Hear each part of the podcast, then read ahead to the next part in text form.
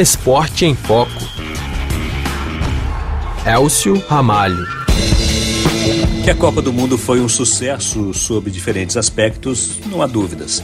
Mas qual o legado deste Mundial para a evolução do futebol no país anfitrião, o Catar? Claro, isso só deve ser avaliado no médio e longo prazos, mas o sucesso da realização do evento certamente deve contribuir para desenvolver o esporte no país. Esta é a avaliação do brasileiro Orlando Trevisol, treinador de goleiros de uma equipe local.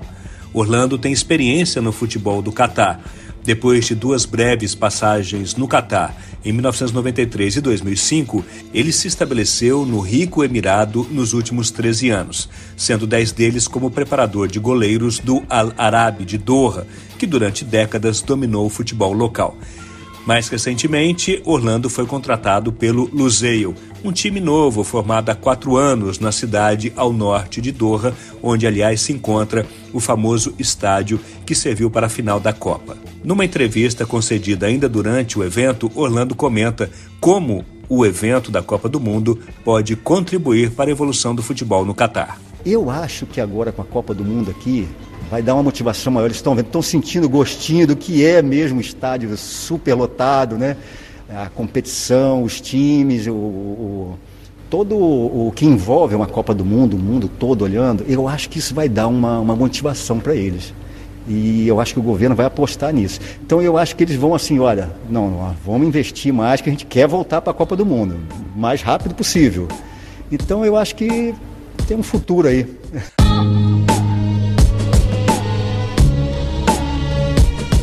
participação do Catar na Copa foi considerada um fiasco. Os anfitriões foram os primeiros eliminados ainda na primeira fase após três derrotas. Vai ser muito trabalho para a reconstrução de uma equipe competitiva, mas os obstáculos começam na própria fase de formação de atletas, na base. Orlando destaca uma das grandes dificuldades em atrair jovens do país para os clubes. Não é muito fácil porque é um país pequeno, né? Com, com por exemplo, 80% da população, 70% é, é de estrangeiros, né?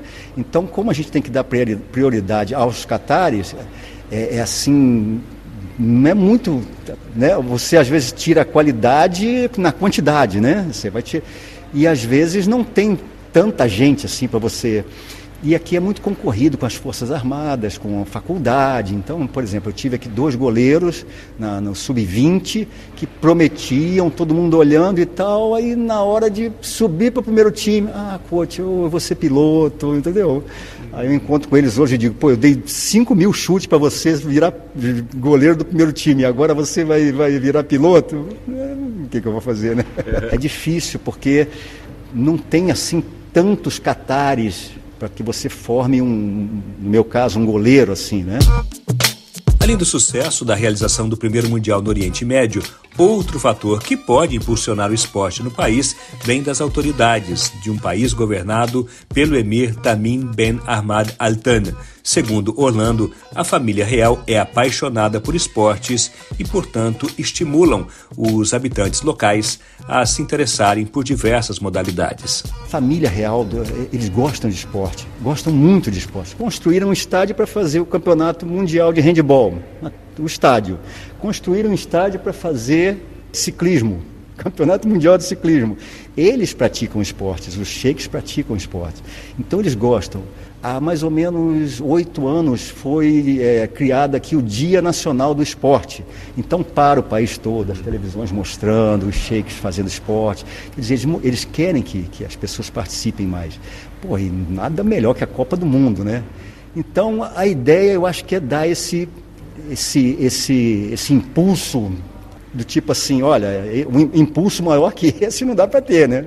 Olha aí o que está acontecendo, sintam o gostinho e vamos para o esporte, atrair mais gente para o esporte, né? Uhum. E eu acho que eles vão conseguir, alguma coisa vai, vai, vai mudar aqui. Orlando Trevisol chegou ao Catar pelas mãos de Evaristo Macedo, com quem trabalhou como treinador de goleiros no Flamengo em 1992. E no ano seguinte, por indicação de Evaristo, que aliás desfruta de um imenso prestígio no Catar, ele aceitou o convite para trabalhar no pequeno país do Oriente Médio.